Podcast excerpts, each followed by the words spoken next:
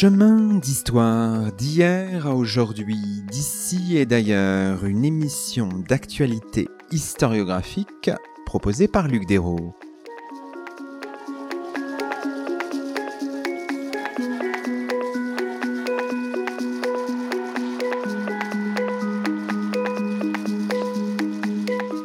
Bonjour à toutes et à tous, c'est le 153e numéro de nos chemins d'histoire, le 33e de la quatrième saison,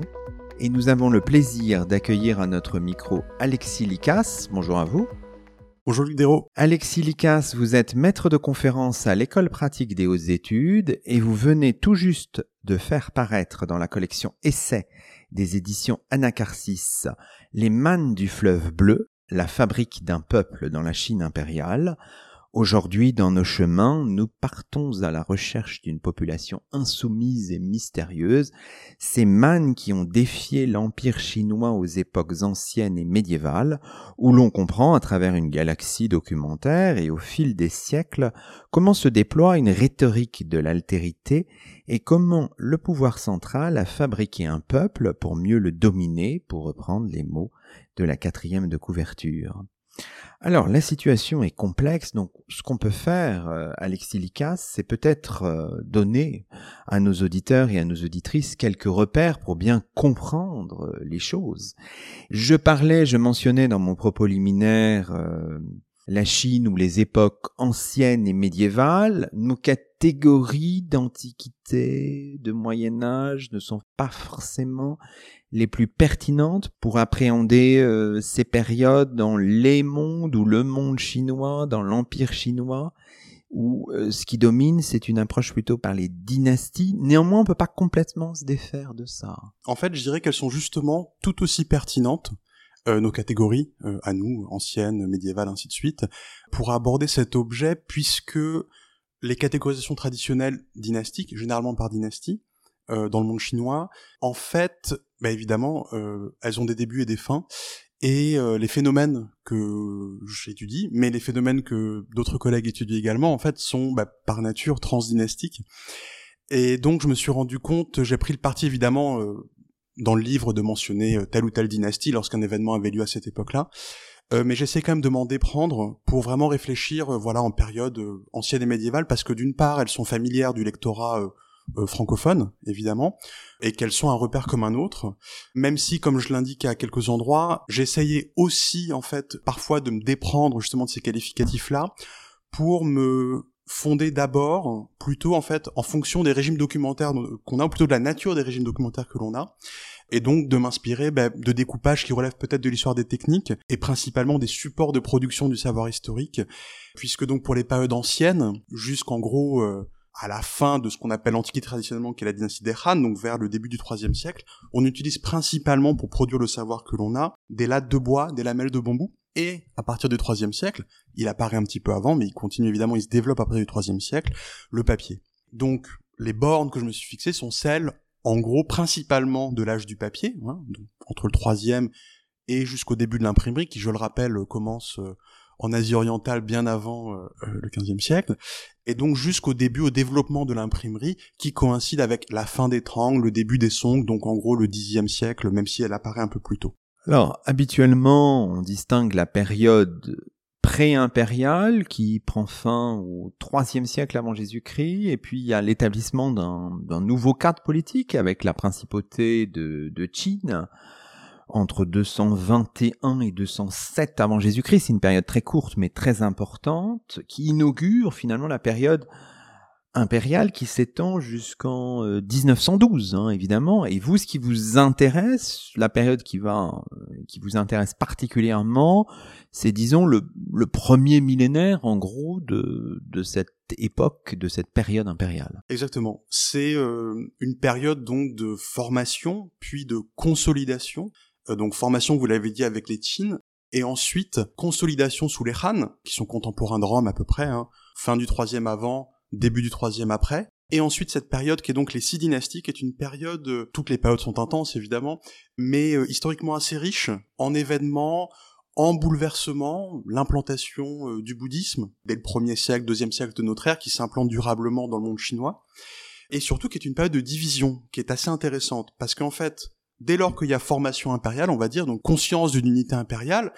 euh, forcément ensuite, durant les périodes de division, il y a la volonté, si vous voulez, d'une réunification, et en fait, cette sorte de, de va-et-vient entre période d'unité et période de désunion, en fait, va vraiment marquer l'histoire chinoise et notamment celle du premier millénaire puisque on va chercher en permanence en quelque sorte à retrouver cette période d'unité. Une fois que les Han ont laissé place aux trois royaumes et aux six dynasties, et qui culminera sous les Sui, qui sont en quelque sorte le pendant médiéval des Qin, qui donc réunifie l'empire à la fin du 6e au début du 7e siècle, et puis ensuite les Tang, qui de la même manière que les Han, constituent un deuxième âge d'or, si vous voulez, de l'époque impériale. On a un âge d'or de l'époque pré-impériale, mais bon, on remonte, là c'est des temps, euh, c'est la haute antiquité. Mais donc voilà, donc on a ces deux bornes, si vous voulez, avec d'un côté, voilà, unification, consolidation, division et réunification, consolidation ensuite sous les temps. Et dans tout ce moment, dans toute cette épaisseur chronologique, le quatrième siècle après notre ère est important parce que c'est là qu'il y a ce, cette division longitudinale. Exactement. Lorsqu'on cherche à marquer la fin de l'Antiquité, on la place généralement à la fin des Han, hein, donc au début du troisième siècle. Or, en fait, euh, je suis pas le seul à le penser, de plus en plus d'historiens, d'historiennes ont tendance à avoir un mouvement de bascule, un moment de bascule un peu plus important au IVe siècle, puisqu'à ce moment-là, il y a eu une courte réunification sous les Dines, il y a des invasions au nord, et donc il fait que la cour doit se déplacer au sud. Donc, par le sud, on entend le cours moyen et inférieur du fleuve bleu, donc la zone sur laquelle porte en partie le livre, et des dynasties d'origine étrangère, entre guillemets, barbares, on les appelle comme on veut, s'installent au nord, tandis qu'au sud se développe une seconde cour. Donc on a des cours concurrentes, en quelque sorte, qui, à partir du IVe siècle, ben, vont se livrer bataille, pas toujours, mais de temps en temps, jusqu'à la réunification au sixième. Et surtout à ce moment-là, on a un basculement démographique. À l'origine, les populations sinisées contrôlaient le nord du pays, des zones de plaine, de grandes plaines, où on pratiquait des formes d'agriculture relativement intensives, pour l'époque bien sûr, et on se retrouve au sud à ce moment-là, à partir du IVe siècle, et donc forcément on est dans des zones nouvelles, où on doit donc adapter euh, les modes de production agricole et ainsi de suite. Voilà.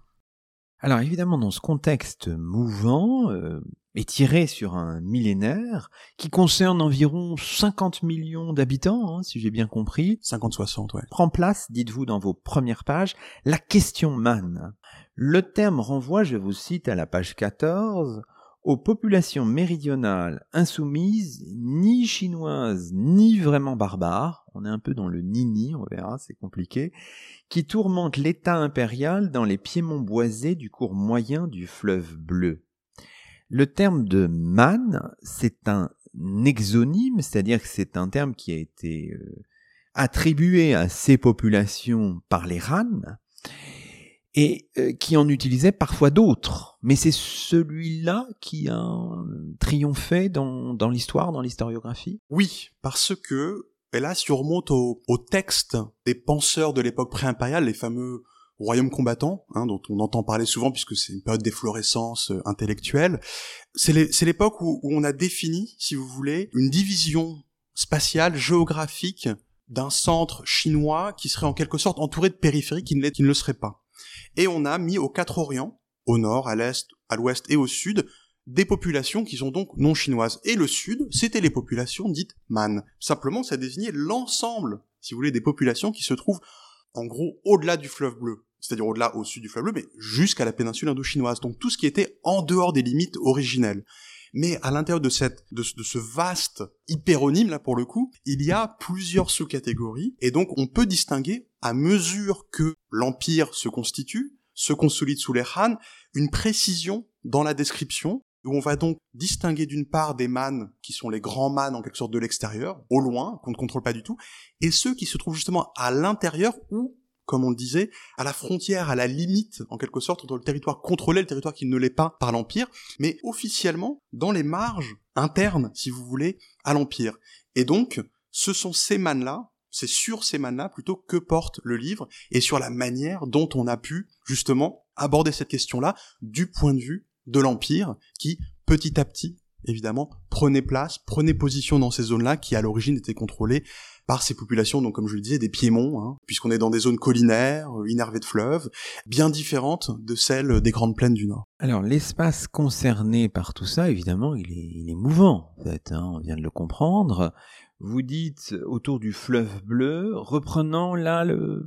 l'expression occidentale en fait? Oui, le, fleuve bleu évidemment, euh, c'est le terme aujourd'hui qui est plutôt accepté en français, donc c'est la raison pour laquelle je dis de la même manière que on dit Pékin et pas Beijing en français et qu'on dit Londres ou pas London. Effectivement, dans les sources, le fleuve bleu, c'est le fleuve, tout simplement le fleuve avec un grand F en quelque sorte, qui constitue cette zone, comme je le dis, plus ou moins frontalière, de moins en moins au fur et à mesure évidemment que les Han, principalement en premier, s'implantent dans cette zone-là, d'accord? Donc à nouveau, entre le troisième, mais surtout principalement au premier et au deuxième siècle de notre ère.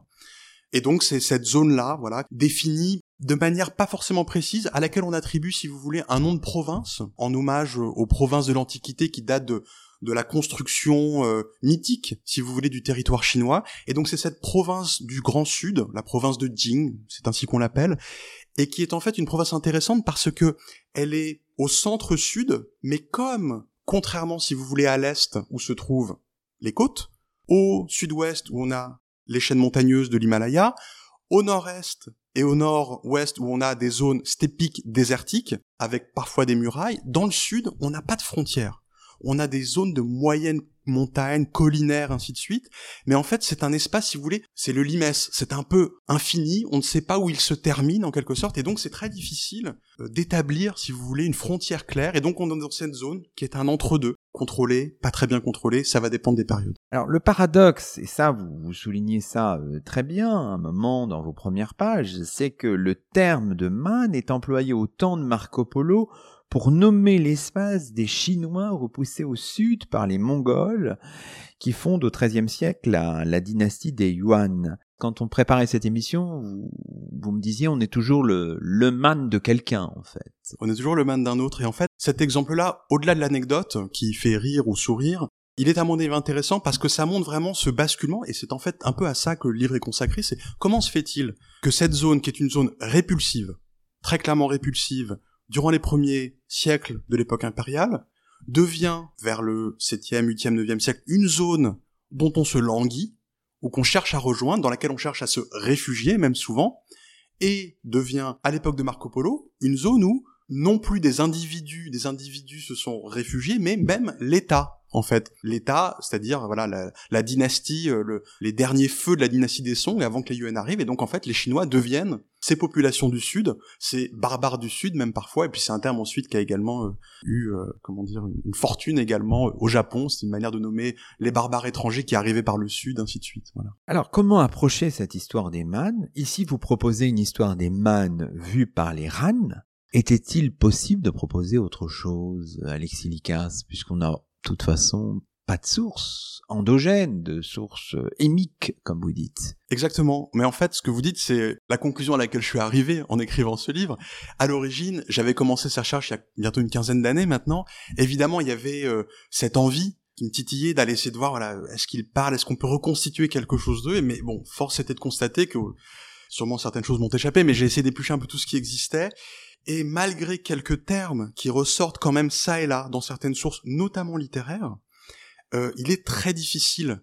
euh, de les faire parler, puisque évidemment, les personnes par lesquelles nous les connaissons bah, sont les Han, sont ces fonctionnaires, ces lettrés hein, qui avaient la charge d'écrire différentes zones euh, de l'empire et notamment donc le sud. Euh, bah, évidemment, ils ne, le faisaient, ils ne les faisaient pas parler. Il y avait des raisons euh, parfois purement linguistiques, mais le but n'était évidemment pas là. Donc, je me suis rendu compte assez rapidement en fait qu'il n'était pas c'était un peu illusoire de vouloir justement euh, retrouver leur voix, mais ce qui était à l'inverse un peu plus intéressant, c'était de voir à travers le cas d'Eman les stratégies employées par les acteurs du savoir historique de l'époque ancienne et médiévale en Chine et voir en fait ce que justement euh, le fait de d'être confronté à cette population-là, à ce peuple, à ces groupes sociaux euh, divers, hein, que c'était pas évidemment pas un seul groupe de man, faisait justement à ces, euh, ces agents du gouvernement qui étaient des ethnographes, des bureaucrates, souvent les mêmes, des gouverneurs, des généraux, parfois les mêmes, vous voyez ce que je veux dire, et, de voir en fait ce que ce que ça leur faisait d'être confrontés à quelque chose d'un petit peu inconnu. Juste un moment sur cette absence de sources émiques, pas de vestiges archéologiques probants, pas de traces écrites, un peuple sans écriture? Oui, comme de nombreux autres peuples du, euh, du sud, du sud-est et du sud-ouest de ce qui est aujourd'hui euh, la République populaire de Chine, On a des contre-exemples, mais là, la plupart n'en avaient pas. On, a la certitude qu'il y avait des cultures archéologiques extrêmement originales, enfin différentes en tout cas de celles euh, du centre et du nord de la Chine depuis la haute antiquité, mais pas de production qui soit euh, labellisée en quelque sorte man, si tant est que le terme ait pu être employé, puisque comme on l'a rapidement dit, peut-être on y reviendra, c'est un exodie, mais donc c'était un terme qui était taboué, qui n'était pas du tout employé par justement les populations man, mais en tout cas pas d'écriture à notre connaissance, une langue différente, difficile à déterminer, probablement une langue tibéto-birmane,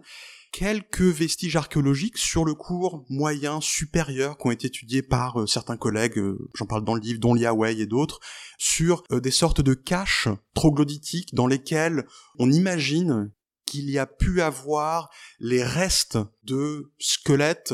des, ramassis d'eau euh, qui auraient été euh, euh, regroupés suite à des aux pratiques mortuaires bien particulières des mannes qui elles sont documentées par l'historiographie. Et donc il y a des rapprochements qui peuvent être faits qui ont été tentés mais qui ne sont pas suffisamment probants pour affirmer qu'on ait quoi que ce soit. Pas de production artistique non plus. Et je termine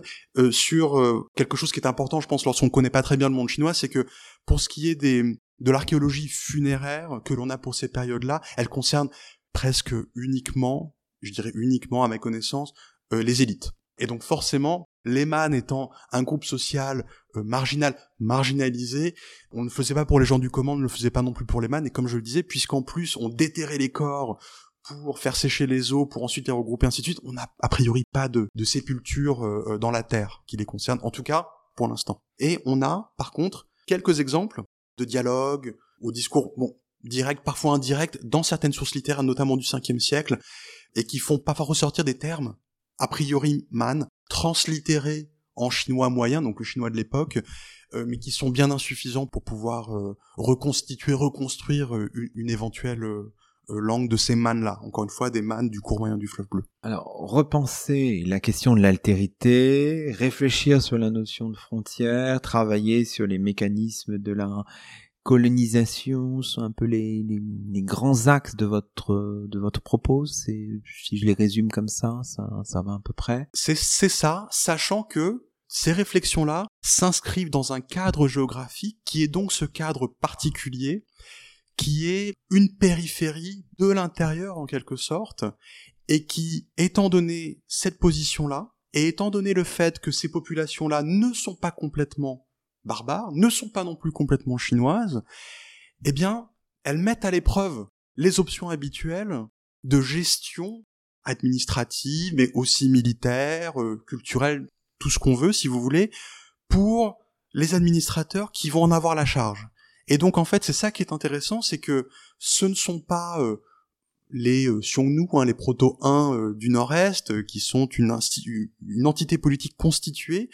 c'est des populations tribales qui de temps en temps sont calmes, de temps en temps ne le sont pas, qui payent, on y reviendra j'imagine, des formes d'imposition différentes. Bref, ça ne correspond pas, si vous voulez, à l'archétype, en quelque sorte, de ce que doit être une population, on va dire étrangère, pour euh, le dire simplement. Et donc, forcément, ça produit bah, de la paperasse. Et c'est ça qui nous euh, nous intéresse, puisque on peut reconstituer en quelque sorte euh, pas tout bien sûr, mais des pans de leur histoire en fonction des problèmes qu'ils ont pu poser à différentes époques. Alors, les sources que vous avez manipulées, on a compris du côté des RAN, ce sont des, notamment, vous dites, euh, peut-être principalement des histoires dynastiques avec des auteurs, avec toute une sédimentation, une tradition au fil des siècles. Enfin, c'est c'est complexe à manipuler. Dites-nous quel type de de compétences il faut avoir pour travailler ces sources. Il faut les compétences euh, philologiques que l'on enseigne. Euh, je sais pas si je les ai bien apprises, mais qu'on enseigne très bien en tout cas à l'université française, euh, donc à l'INALCO, à l'école pratique, à l'EHESS, à Paris Diderot, Paris Cité désormais notamment, et puis en province aussi, où donc on apprend, outre le chinois moderne, le chinois qu'on dit classique, par des enseignants euh, auxquels je dois euh, d'avoir écrit ce livre. Donc voilà, il y a cette formation, si vous voulez, euh, auprès des textes que l'on acquiert avec, il faut un peu de temps, hein, c'est un investissement au départ, mais qui porte ses fruits un peu plus tard. Et donc c'est une documentation à laquelle on a accès hein, pour ce qui est de la production historiographique officielle que vous mentionnez, c'est-à-dire les histoires dynastiques, qui sont produites dynastie après dynastie et qui sont entamées durant le règne de la dynastie dont elles sont censées rendre compte, mais qui sont généralement finalisées durant la dynastie suivante. on, a eu tendance à les euh, mettre parfois de côté, étant donné qu'elles étaient censées fournir une, vision orthodoxe, officielle, censurée, évidemment, des réalités euh, sociales, culturelles ou autres. Et je dois ça notamment à François Martin, qui est l'une des personnes qui a travaillé sur les mannes euh, il y a une quarantaine d'années désormais, et sur d'autres sujets depuis, un intérêt, si vous voulez, pour ce type de sources, puisque en fait, lorsqu'on les lit patiemment, lentement, on se rend compte qu'elles recèlent une richesse quand même euh, d'anecdotes notamment, qui, lorsqu'elles sont confrontées avec d'autres types de documentation, qu'elles soient privées, littéraires, mais aussi parfois découvertes en contexte archéologique, euh, je pense aux sources, aux archives euh, auxquelles on a accès depuis une quarantaine, trentaine d'années de plus en plus et qui sont découvertes euh, de manière vraiment exponentielle, eh ben on se rend compte qu'en fait, le souci du détail, la précision dans les anecdotes qui sont parfois données, en fait, sont corroborés lorsqu'il est possible de les corroborer, et en tout cas dénotent une volonté chez ces historiens qui généralement fonctionnent. Alors, on a des histoires dynastiques qui sont produites individuellement, mais après, de plus en plus en groupe, sous la direction euh, d'un grand historien avec plusieurs collaborateurs, sont en fait assez fidèles en tout cas euh, à, euh, si on peut, une réalité ancienne ou médiévale, et permettent vraiment de donner de la chair à, aux événements qui finissent par à mon sens en tout cas, être relativement crédibles. Mais ces histoires, est-ce qu'elles sont modifiées au fil des siècles? Est-ce qu'on arrive à bien les dater? Je veux dire, est-ce que on rajoute telle ou telle anecdote un peu plus tard? Enfin, est-ce qu'on arrive à s'y retrouver dans cette forme de sédimentation-là? Alors, ce qui est intéressant en fait avec la documentation euh, euh, produite en langue chinoise, c'est que jusqu'à ce que l'on puisse évidemment remonter aux premières éditions, notamment imprimées, datables, dont les plus certaines des plus anciennes ont été retrouvées euh, notamment à Dunhuang dans le Grand Ouest au début du XXe siècle, mais ensuite produites à partir des sons. Donc on peut remonter généralement jusqu'à ces éditions-là pour les, euh, les éditions de référence, si vous voulez, des histoires plus anciennes. Donc on peut pas forcément remonter plus haut, d'accord? Donc en gros on est au 10e, 11e, 12e siècle.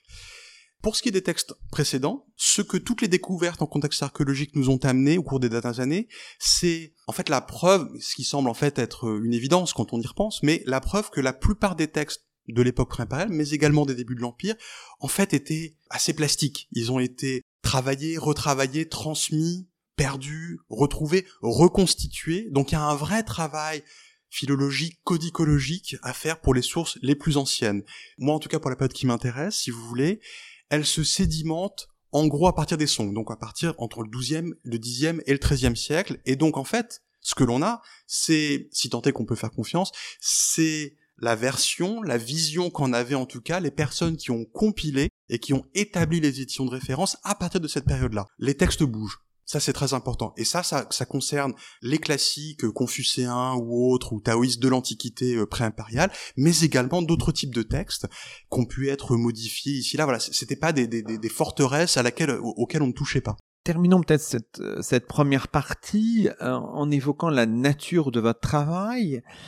Donc un travail historien, on le comprend, un travail ethnographique aussi. Enfin, est-ce que vous êtes dans la tension entre les deux? Expliquez-nous un peu, Alexis Licas. Alors, dans une tension, oui, mais peut-être pas celle-là. Donc, euh, moi, j'ai fait, j'essaie de faire un travail d'histoire, sachant que, comme on l'a un petit peu dit dès le départ, au départ, j'avais une approche, on va dire, euh, d'anthropologie historique. Hein. J'ai cherché, voilà, à essayer de retrouver euh, pas forcément leur voix donc mais en tout cas qui ils étaient ainsi de suite. Et petit à petit voilà je, je pense que j'ai essayé de m'orienter davantage voilà vers une histoire sociale un peu culturelle une histoire sociale en tout cas des, des pratiques bureaucratiques des pratiques ethnographiques également. Donc en fait je fais l'histoire de ces pratiques là c'est ce que j'essaie de faire et j'essaie de comprendre comment les acteurs historiques qui nous ont transmis ces textes-là, après évidemment plusieurs couches peut-être ajoutées entre-temps, mais en tout cas ce qu'ils ont voulu nous, dire et ce que ces documents-là nous disent à la fois de leurs objets d'étude, les man, et en même temps d'eux-mêmes. Un travail historien, euh, la dimension ethnographique, euh, et là aussi est présente, vous dites, éprouver ce que l'ethnographe fait à l'ethnographie, la dimension géographique aussi. Vous êtes un spécialiste de la constitution des savoirs géographiques. Les mots de la géographie, euh, MOTS hein, bien sûr, sont très présents dans le livre. Mobilité, enfin voilà, on les retrouve partout. Marge, marche, périphérie peut-être, je ne sais pas, enfin. Voilà, du point de vue du notionnel, la géographie est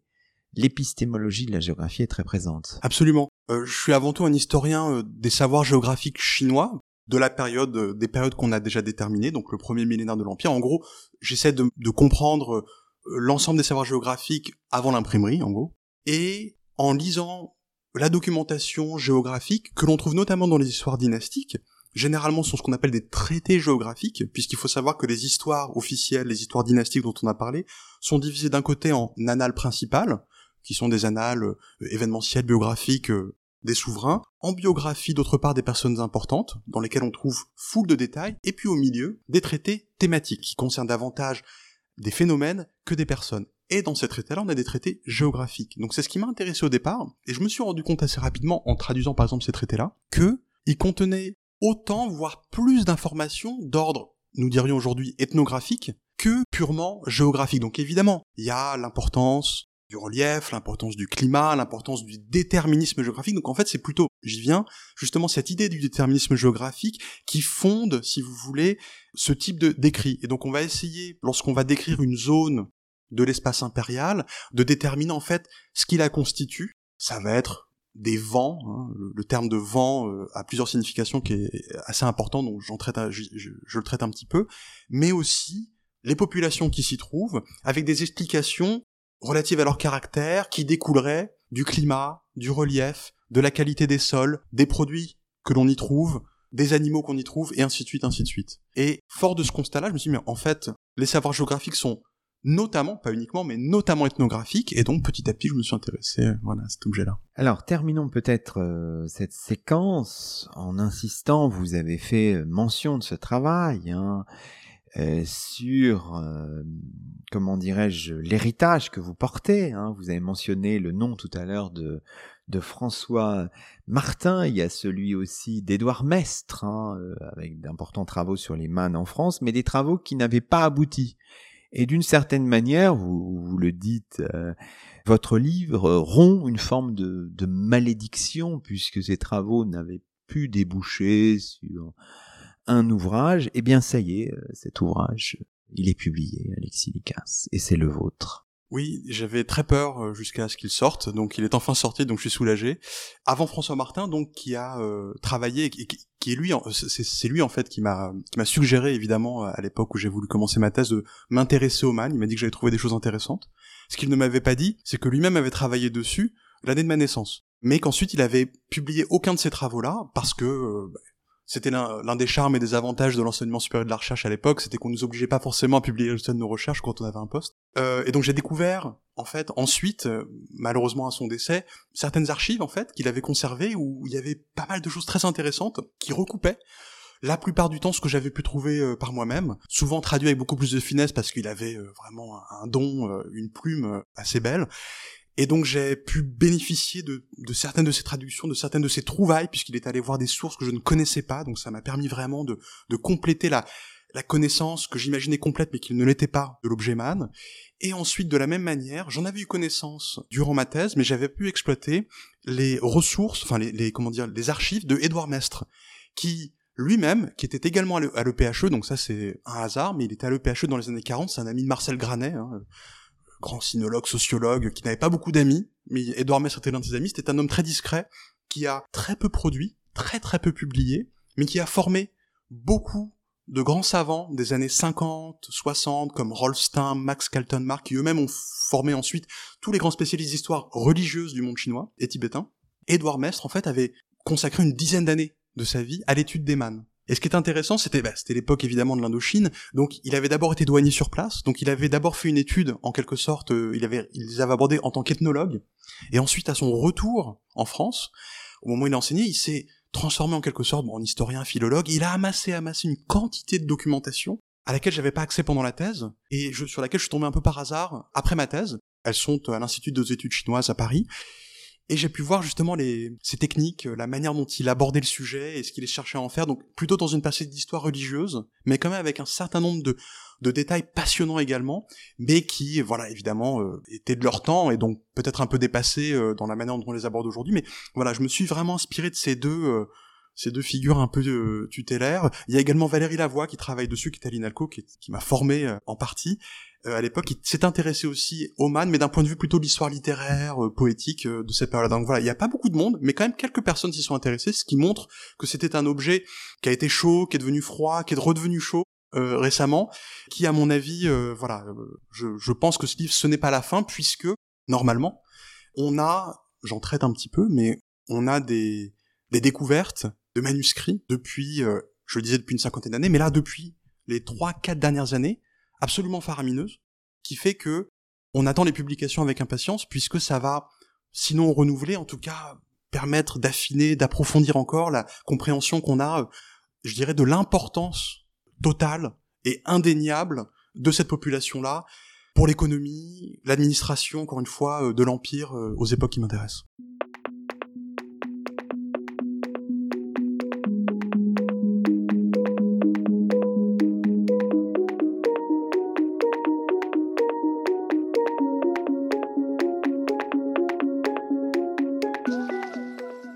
Vous écoutez Chemin d'Histoire, une émission d'actualité historiographique. Aujourd'hui, Luc Dérault s'entretient avec Alexis Licas, maître de conférence à l'école pratique des hautes études, auteur chez Anacarsis d'un livre intitulé Les mannes du fleuve bleu, la fabrique d'un peuple dans la Chine impériale.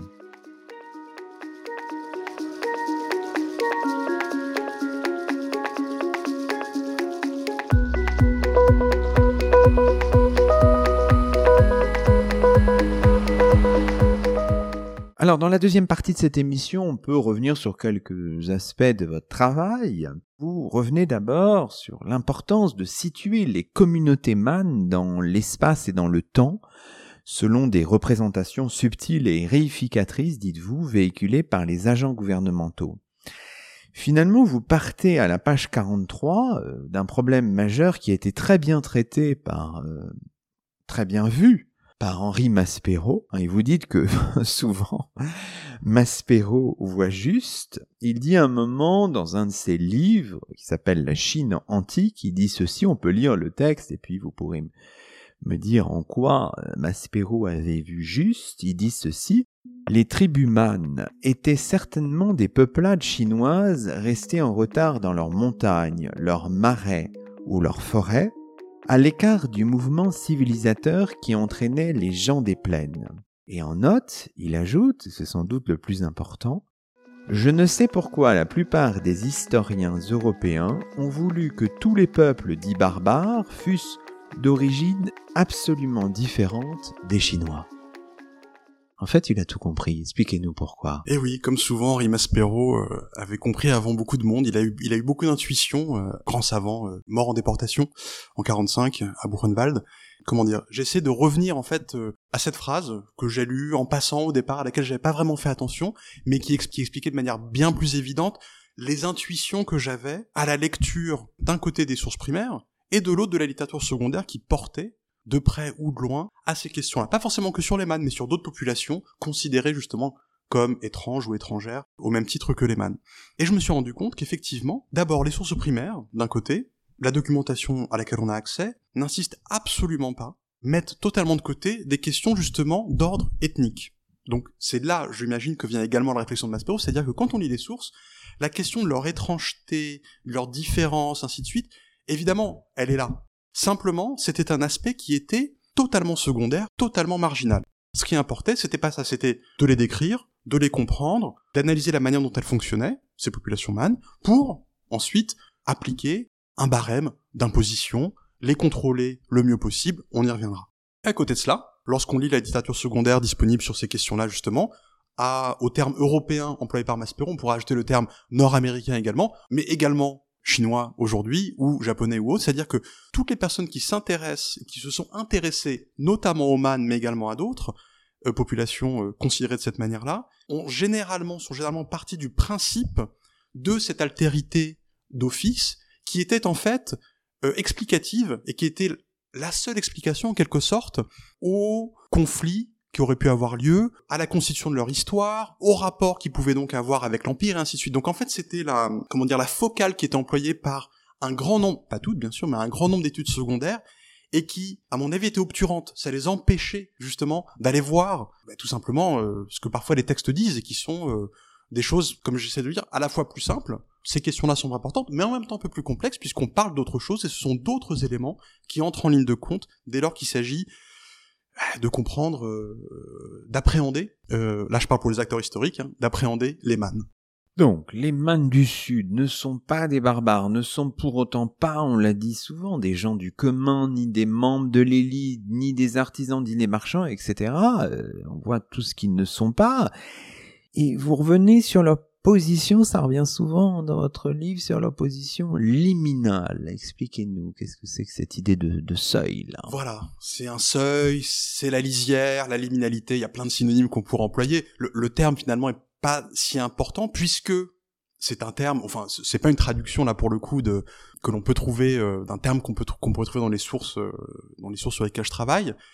mais c'est la traduction avec mes mots en quelque sorte de cet inconfort, si vous voulez, qui prend les personnes qui sont amenées à les décrire. Comme ils ne correspondent pas aux catégories habituelles, j'allais dire fixes, ils posent problème. Et donc, on discute, on cherche à comprendre la meilleure manière de traiter cette population qui n'est pas tributaire, donc il n'y a pas de relation diplomatique en quelque sorte, avec un tribut qui est amené en échange d'autres choses, qui sont pas vraiment imposables, qui ont une forme d'imposition bien particulière, et ça c'est également vraiment une pierre d'achoppement hein, qui est à la fois intéressante historiquement et historiographiquement. Et donc voilà, on est un petit peu coincé, je parle des acteurs, on sait pas comment les aborder, donc encore une fois, l'avantage pour l'historien, c'est que ces débats-là sont notés, sont enregistrés. On a également la liste, si vous voulez, des tentatives qui ont fonctionné, celles qui n'ont pas fonctionné, et à la fin, on fait en quelque sorte le bilan pour adapter justement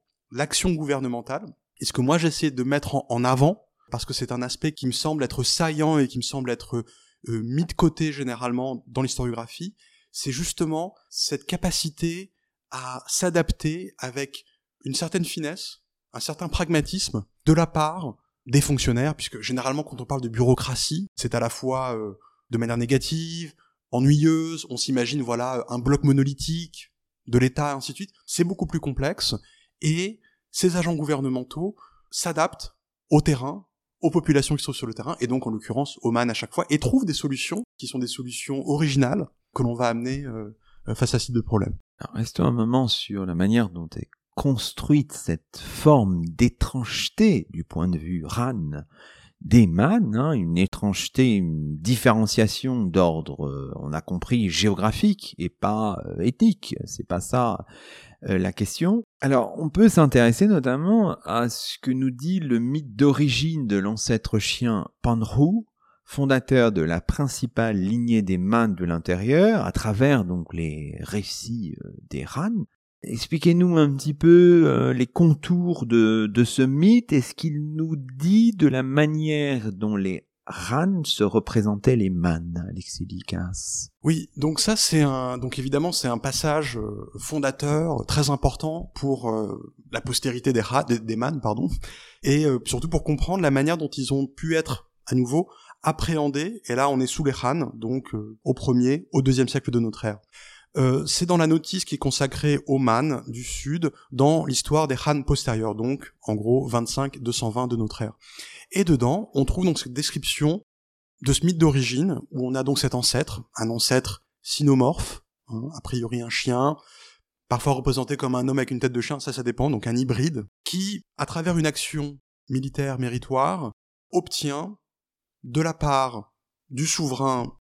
chinois, on va dire, euh, la main de sa fille. Il l'emmène avec lui dans les montagnes du sud, ils font ce qu'ils ont à faire, des enfants naissent, ils meurent, et ensuite, la lignée, le lignage, si vous voulez, de Panru est lancé et surtout se perpétue. Et donc à partir de là, étant donné ces actions méritoires attribuées à leur ancêtre Panru, il est décrété que les man, les man du fleuve bleu, hein, du cours moyen du fleuve bleu, ces man-là ne seraient soumis à aucune forme de conscription militaire, très important, ni à une imposition qui serait la même que celle des populations imposables habituellement. Mais pas à aucune forme d'imposition. Et c'est à partir de une interprétation de ce passage-là Vous me parliez, tout, vous me posiez tout à l'heure la question de la sédimentation historiographique, des commentaires qu'on peut avoir par-dessus des textes relativement anciens. Cet extrait que j'évoque a été commenté sous les Tang par un membre de la famille impériale qui était un commentateur très important et qui, avec son escouade de commentateurs, a interprété ce passage en disant les man n'étaient soumis à aucune forme d'imposition. Or c'est faux, puisqu'il suffit de lire la suite de l'histoire en question, également d'aller vérifier dans les archives, qui évidemment circulaient à l'époque et qui étaient connues,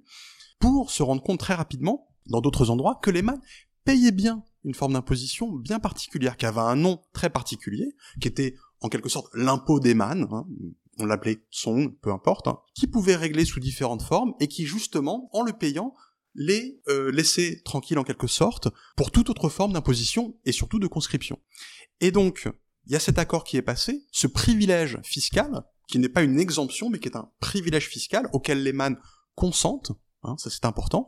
et qui est en fait le départ de tous les conflits qui vont avoir lieu, qui ont lieu dès le départ, qui vont avoir lieu ensuite par la suite jusqu'à ce que le problème man n'en soit plus un. C'est-à-dire que les man d'un côté se tiennent à un accord ancestral, peu importe, mais un accord qui normalement a de la valeur, pour ne pas payer d'autres impôts que celui qui leur est demandé depuis le départ. En face de cela, on a des fonctionnaires, pas forcément les meilleurs d'entre eux, mais ceux qui débarquent en quelque sorte sur place et qui se disent on a un problème puisque les man en question payent beaucoup moins puisqu'évidemment cette forme d'imposition était en valeur moindre que celle que devait payer le petit peuple, ils payent moins d'impôts, on augmente leurs taxes, rébellion, révolte, problème, guerre, ainsi de suite. De l'autre côté, les ban évidemment n'étaient pas contents, mais de l'autre côté, on avait également le petit peuple qui se trouvait un petit peu entre deux feux et s'estimait également lésé, de plus en plus, par justement ce privilège euh, fiscal euh, dont bénéficiaient les man et que dont eux ne bénéficiaient pas. Donc ils étaient d'un côté plus imposés, de l'autre victimes souvent des guérillas man, et donc c'est vraiment l'origine, si vous voulez, en tout cas tel que nous le présentent les historiens, des problèmes entre l'Empire, les représentants de l'Empire, d'un côté et les man de l'autre. Finalement, on est parti sur la question fiscale. On partait du mythe d'origine de l'ancêtre chien. Faisons bien la connexion pour que ce soit clair pour nos auditeurs. Oui, tout à fait. Je, je suis allé un peu vite en besogne, mais en fait, je l'ai fait parce que je voulais montrer l'importance, justement, prescriptive, si vous voulez, en quelque sorte, de ce mythe-là. On ne sait pas si le mythe est un mythe d'origine ou si c'est un mythe d'appropriation. Finalement, c'est pas si important que cela. Ce qui compte, c'est que il est une postérité et que le précédent qui est apporté par ce mythe-là sert de justification, si vous voulez, par la suite, au fur et à mesure des différentes, euh, des différents conflits qui émaillent le haut Moyen Âge. Donc, en gros, principalement entre le deuxième siècle de notre ère jusqu'au cinquième, sixième siècle, hein, les conflits sont vraiment récurrents, et c'est la plupart du temps, comment dire, l'élément qui va être mise en avant pour justifier des problèmes qui ont lieu. Donc ça, c'est pour cet aspect-là. Après, évidemment, le mythe en question, il apporte, si vous voulez, un ensemble d'éléments supplémentaires pour identifier qui sont les mânes, pour identifier leurs pratiques, coutumières, et ainsi de suite, ainsi de suite. Donc on a beaucoup d'informations d'ordre social, d'ordre culturel, mais j'allais dire vraiment l'importance fiscale, le précédent amené justement par ce mythe-là et par les lectures et les mauvaises lectures qui ont pu, en être faites ensuite est fondamentale pour comprendre euh, voilà la litanie des révoltes et les problèmes qu'ont pu poser euh, les man à l'empire et inversement. On arrive, on est déjà dans votre finalement dans votre deuxième partie parce que dans votre deuxième grande partie, la question fiscale hein, est très importante et vous insistez sur la, vous venez d'y faire allusion sur la vertu de faire bon usage des taxes alors par exemple à la page 201-202, il y a un récit qui est assez intéressant à suivre, hein, où on voit euh, la situation telle qu'elle nous est racontée euh, par un texte. En 136, le gouverneur de Wuling propose d'augmenter les taxes des mannes, étant donné qu'ils sont soumis et obéissants comme la masse des sujets ordinaires, ce que l'empereur accepte. Un seul haut fonctionnaire conscient de ce qu'une telle décision pourrait provoquer se permet dans un mémoire au trône d'interpeller le monarque. Vous dites un peu plus loin, ce passage témoigne des quatre phases illustrant fréquemment les relations entre gouvernement central et man. Premièrement, l'obéissance des man justifie une augmentation des taxes selon les fonctionnaires. Ensuite, un haut fonctionnaire vertueux met en garde l'empereur contre les dangers d'une telle mesure. Troisièmement, l'augmentation des taxes est actée. Et enfin, des révoltes éclatent. Et des révoltes Alexis Likas, il y en a un certain nombre. Hein. Extrêmement sanglante, à la fois pour les mânes et pour les représentants de l'Empire. Mais ce passage est intéressant, parmi d'autres, parce que on pourrait lire effectivement quelque chose d'assez stéréotypé, si vous voulez, une sorte de mémoire au trône, hein, comme il y en a tant d'autres, où un conseiller vertueux euh, imagine ce qui risque de se passer à juste titre et ça se passera mal, le souverain mal conseillé ne le suit pas, on a des problèmes et ensuite on finit par trouver des solutions. Donc évidemment, il y a cette lecture qui pourrait être faite, mais elle est à mon sens crédible parce que les archives que l'on a découvertes, donc je disais depuis un certain nombre d'années, corroborent justement, si vous voulez, le, surgissement de euh, ce type de questions-là. Parce qu'il faut imaginer quoi? Que ce que l'on a dans les histoires dynastiques, évidemment, c'est la pointe émergée de l'iceberg de l'ensemble des rapports, des comptes rendus, des textes qui, qui peuvent circuler à l'échelle locale et régionale. Et donc évidemment, les gens sont au courant de la manière dont les choses se passent, puisqu'on a ces rapports-là, qui permettent de confirmer que, effectivement, lorsque les mannes se tiennent bien, il faut surtout pas faire ce genre de choses. Vous voyez ce que je veux dire? Euh, Il faut, à mon sens, donner du crédit, justement, à ce, type de, de, de, de conflit euh, rhétorique, en apparence purement rhétorique, entre des conseillers et l'empereur, qui en réalité sont plutôt la conclusion, si vous voulez, de procédures relativement complexes qui circulent, qui sont connues à l'échelle locale et qui sont évidemment envoyées à la capitale et dont les conseillers ont la connaissance. Et donc effectivement après, euh, lorsque ça a lieu, euh, les conflits éclatent et euh, une fois que les mannes se sont révoltés, qu'ils ont généralement repris du terrain, qu'ils ont coupé les voies de communication et qu'ils se, généralement ils descendent de leur montagne, ils coupent les voies de communication qu'elles soient terrestres ou fluviales et ils campent, ils asphyxient en quelque sorte les différents avant-postes tenus par l'empire jusqu'à ce que on envoie la cavalerie, tel ou tel général, ramener le calme. Mais ça prend parfois du temps et parfois on a des périodes durant lesquelles parfois des dizaines d'années notamment au 5 siècle, mais notamment également au 3e, au 4e, durant lesquels des zones entières, je rappelle que la zone traitée, ce cours moyen du fleuve bleu, de part et d'autre, donc du cours moyen du fleuve bleu, d'un point de vue de la superficie, ça correspond peu ou prou aux dimensions de la France quand même. Donc faut imaginer un, une région de la taille de la France au sein d'un empire qui est 3, 4, 5 fois plus vaste, mais pas forcément beaucoup plus non plus à l'époque des six dynasties, totalement isolé, totalement euh, hors de contrôle de l'empire sur les acteurs euh, qui vous intéressent singulièrement dans cette euh, dans cette partie, euh, on peut faire peut-être des typologies, vous dites conquérants, gouverneurs, mais aussi éducateurs en mission. Reprenons au moment où les mânes se sont révoltés, rébellion, et donc on envoie généralement d'abord des forces militaires pour mater ces rébellions-là. Ça finit toujours par avoir lieu, ça peut prendre parfois quelques semaines, parfois quelques mois, parfois quelques années, mais à la fin, l'État reprend le contrôle de la zone militairement, suivent des gouverneurs civils, qui sont parfois, mais pas toujours, certains des généraux qui menaient l'offensive pour récupérer euh, les zones en question. Ces gouverneurs rétablissent le fonctionnement administratif euh, propre à ce que doit être une zone même périphérique, mais quand même une zone contrôlée par la dynastie au pouvoir, mais dans un second, plutôt dans un troisième temps, puisque comment dire, la reprise en main militaire et administrative est insuffisante évidemment, et ça, nos acteurs en ont conscience, ils envoient le bras non armé, mais le plus important sans doute, qui est celui des éducateurs qui viennent sur place, construisent des écoles, et qui font partie de cet ensemble de fonctionnaires bienfaisants, pour être dire pas bienveillants, mais c'est un terme un peu galvaudé aujourd'hui, mais voilà, des fonctionnaires littéralement bienfaisants, auxquels on, attribue des types de biographies vraiment particulières dans les histoires dynastiques aussi, étant donné qu'ils ont une action vertueuse dans ces zones-là. Ils construisent des écoles, mais c'est pas, c'est pas la seule chose, ils leur apprennent, et c'est ça qui est le plus important,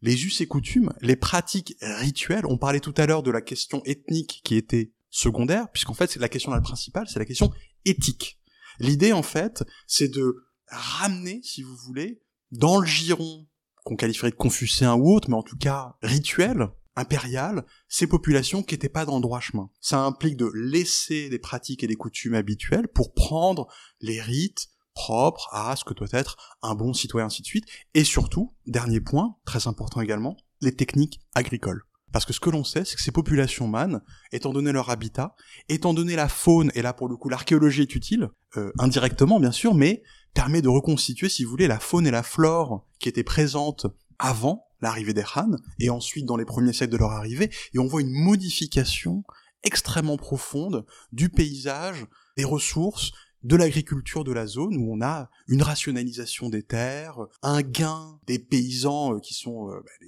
des, pionniers hein, envoyés par l'État dans la zone pour défricher, pour assécher les marécages, construire des digues, ainsi de suite, et euh, repousser d'autant plus les populations manes qui jusqu'à présent étaient des populations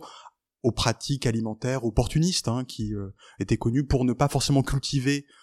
à l'exception du riz, beaucoup de beaucoup de céréales et qui voilà vivaient euh, d'une manière un peu différente et qui voilà se trouvent confrontés à ce choc. On lira de, de, belles pages dans cette deuxième partie, justement, sur l'articulation entre man et mine, hein, ce, ce, ce, peuple, sur les parcours des man, sur leur mobilité, contrainte et volontaire, tout ça c'est fort intéressant, mais bon, le temps passe vite en votre compagnie Alexilicas. Terminons peut-être sur la postérité des mannes qui fait l'objet euh, de votre chapitre 6 et qui constitue aussi peut-être vos chemins d'historien aujourd'hui. On peut dire les choses comme ça. On peut. Donc le chapitre 6 qui est un sorte de gros épilogue, de grosses conclusions, euh, s'intéresse justement à, à ce qui se passe une fois que les mannes ne posent plus de problème. Les mannes du cours moyen du fleuve bleu, puisque sous les Trang, il n'y a plus de révolte, ils posent plus de problème, ils sont relativement intégrés. Et donc j'ai déplacé, en quelque sorte, le questionnaire, à la fois chronologiquement et spatialement. Chronologiquement, j'essaie de voir ce qui se passe ensuite, et c'est le moment, parce que c'est sous les temps, on parlait des questions ethniques, mais c'est sous les temps, justement, que ces questions-là émergent auprès des acteurs, hein. C'est à partir de ce moment-là qu'on peut vraiment parler d'une ethnicisation, en quelque sorte, des populations hein, qui font de l'Empire. C'est l'époque, on parle souvent de, la capitale des Tang, Chang'an, qui était la plus grande ville du monde à l'époque, extrêmement cosmopolite, un million de personnes, des marchands sogdiens, ainsi de suite.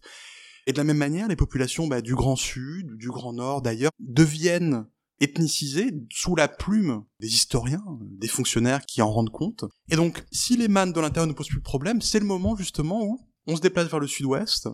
et à la même période se constitue un royaume indépendant, puissant, dans la zone, dans la région actuelle du Yunnan, enserré d'une part entre l'empire tibétain et la dynastie des Tang, qu'on appelle des Man également. C'est un royaume, pourtant cette fois, constitué politiquement, puissant, dangereux, qui mène lui-même des conquêtes, et c'est l'objet qui m'intéresse en ce moment, puisque ça permet justement de voir l'évolution de la vision qu'en avaient euh, bah, les acteurs historiques justement entre les Han, les six dynasties, puis sous les Tang, où donc on finit, ils finissent par se constituer, ils finissent, on finit par leur accorder une importance, si vous voulez, euh, euh, réelle,